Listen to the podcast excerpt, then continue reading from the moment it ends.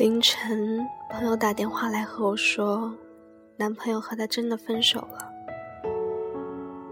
以前听到这，其实并不诧异，因为在他们的爱情中，每次分手潇洒的总是女人，而男人却是那个在女人去酒吧放纵，紧跟着跑去恳求的那个。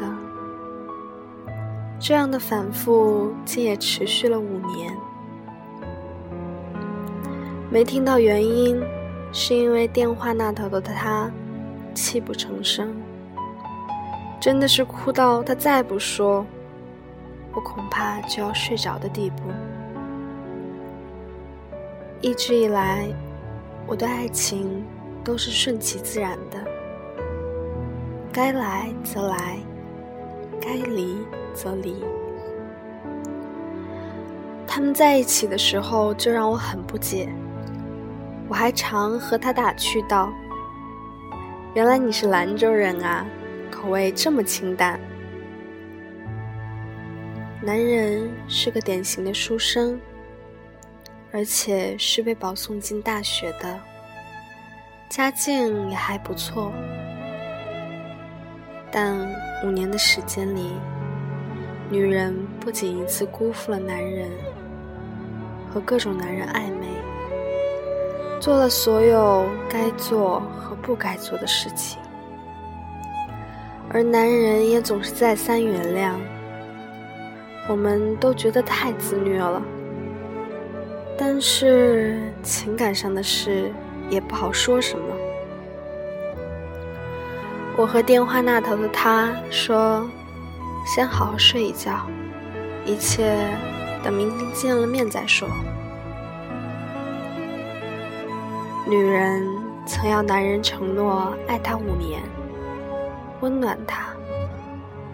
今年刚好是第五个年头。第二天，男人打来电话，我摁了免提。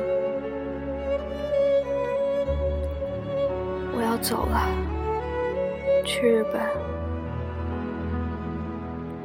女人瞪大眼珠，示意让我说：“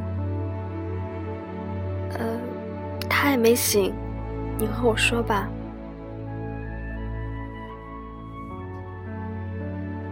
让他好好照顾自己。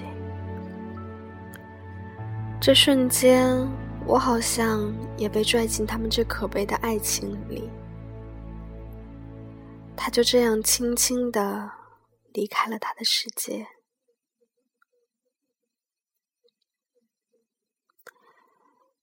那之后，女人的状态就好像五年之间什么事也没发生过一样。只是没了以前的自信，这段连声再见都没有的爱情，他也终于知道错过了什么。